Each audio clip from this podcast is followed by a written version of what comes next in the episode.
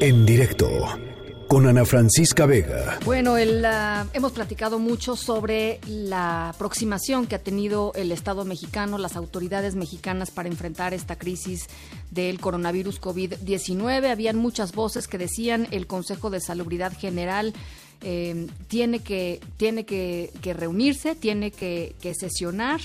Eh, se tienen que tomar decisiones importantes a partir de, este, de este consejo y empezar a, aplicar una, pues una estrategia eh, clara, explícita, transparente, eh, que convenza a, los sectores técnicos, que por supuesto llegue a los sectores más vulnerables en, esta, en esta epidemia y en eso estamos. El Consejo ya fue, ya fue instaurado, ya se, convocó, está en sesión permanente.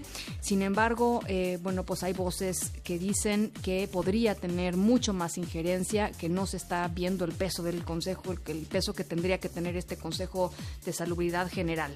La doctora Gloria Soberana, académica del Instituto de Investigaciones Biomédicas de la UNAM y miembro de la red de Prociencia México, está con nosotros aquí en directo. Muchísimas gracias, doctora. ¿Cómo está? Muy bien, muchas gracias. Gracias por la invitación. Buenas tardes.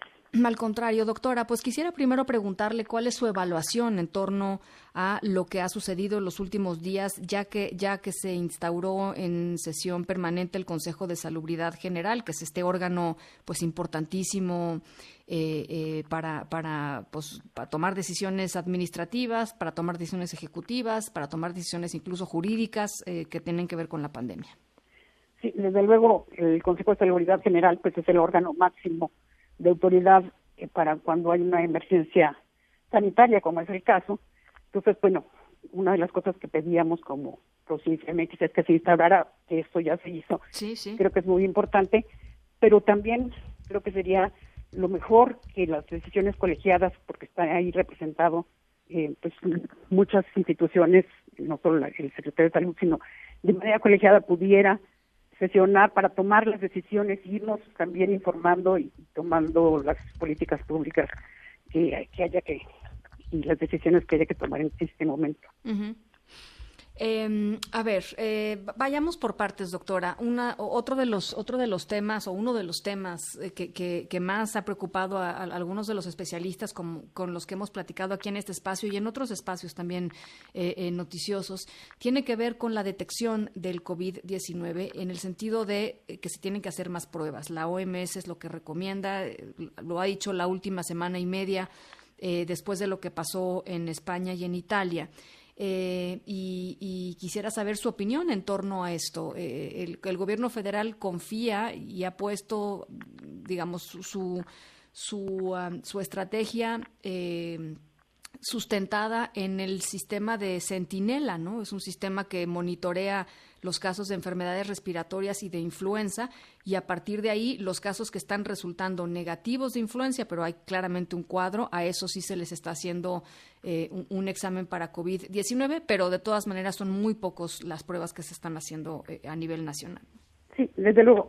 O sea, lo que este el director de, la, de la OMS y lo que nos estamos tratando de decir es que hay que hacer el mayor número de pruebas porque el saber a tener un diagnóstico y ver cómo está moviéndose este eh, el número de contagiados y el número de enfermos es la única manera no solo para saber en qué fase de la, de la epidemia estamos, sino también para ver cuál es el impacto de las medidas que se han tomado, distanciamiento social, cuándo empieza a, a acostarse la curva y cuándo se va a poder retomar ciertas actividades. Entonces, eh, sin embargo, entiendo que no es tan fácil porque las, las pruebas que hay actualmente pues requieren efectivos de alguna manera costosos. Sin embargo, sí hay otras instituciones, no solo la Secretaría de Salud, que pudieran eh, participar.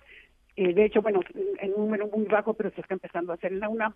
Y lo que estamos también pidiendo como comunidad científica es que, pues mientras más posibilidades haya de ver la epidemia desde distintos ámbitos, pues podremos tener mejores herramientas para poder tomar decisiones, porque el monitorear a los enfermos que tengan neumonía compatible con COVID, pues no es exactamente lo mismo, porque se está reflejando solamente a lo mejor una fracción de la población y el que lo haga una sola, este, se vea desde un solo punto de vista, pues también impide ver de tener distintas mediciones independientes, dado que no hay suficientes recursos para hacer un muestreo pues exhaustivo o tener una muestra representativa, sí es lo mejor posible poder liberar y que podamos participar distintas instituciones y distintos eh, pues, eh, enfoques para no enfoques porque utilizar la misma prueba que ya está validada, pero desde tanto instituciones privadas como públicas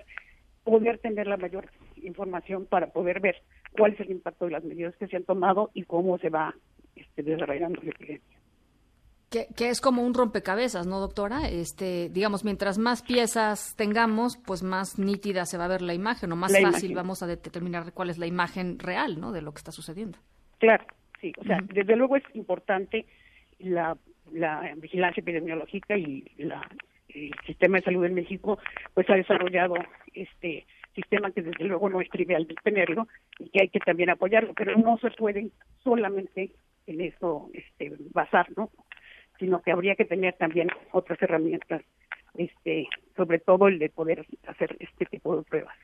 ¿Qué consecuencias hay, eh, doctora, desde su punto de vista de eh, o qué consecuencias podría haber desde su punto de vista de que la estrategia, pues al parecer no va a modificarse o no va a modificarse eh, sustancialmente?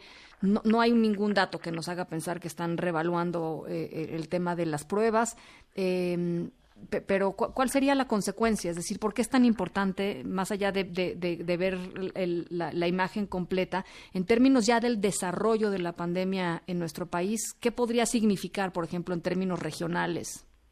Eh, o sea, por ejemplo, como mencionas, desde el punto de vista regional no tenemos una visión este, para saber si es más importante en un lugar o en otro.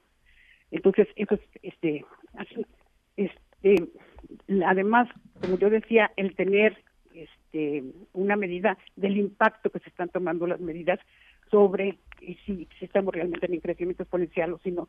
Entonces, este, bueno, no se están tomando estas decisiones, además, este, crea muchísima incertidumbre, ¿no? Porque siempre todo el mundo piensa, pues es que en realidad nos están diciendo unos casos, pero deben de ser muchísimo más. Sí. Este, entonces, pues, la, incertidumbre no es una buena amiga de, de, de, la tranquilidad social, ¿no? No, entonces en ese sentido creo que sí sería mucho mejor, digamos, el que las instituciones que puedan hacerlo, o sea, que, en, México hay muchísimas instituciones en donde se tienen los recursos para hacer el tipo de pruebas este, que se requieren, el tratar de hacerlo sí de una manera coordinada, pero el que se liberalizara de alguna manera para no hacer solamente a los que tienen ya una neumonía que sea compatible con COVID, sino pues, probar este en algunas poblaciones hacer un muestreo, o sea, tener otro tipo de, manera de, verlo o inclusive pruebas rápidas, pruebas serológicas para poder saber también el número de contagiados, hacer algunas este, inferencias y como decía, para saber realmente cuando lleguemos a la meseta y cuando podamos este, terminar la, el distanciamiento, porque eso no es nada más una cuestión de, definición de una fecha de que ya tal día vamos a estar fuera, sino que habría que ver cuál ha sido el impacto de las medidas que se han tomado y cuándo se puede empezar a liberalizar estas medidas. Bien, bueno, pues eh, eh, doctora, yo le agradezco mucho, yo le agradezco mucho estos minutos, esta visión y ojalá podamos eh, platicar un poquito más adelante. Por lo pronto le agradezco, muchas gracias. No, gracias. Hasta luego. Doctora Gloria Soberón, académica del Instituto de Investigaciones Biomédicas de la UNAM y miembro de la red Prociencia en México. En directo con Ana Francisca Vega.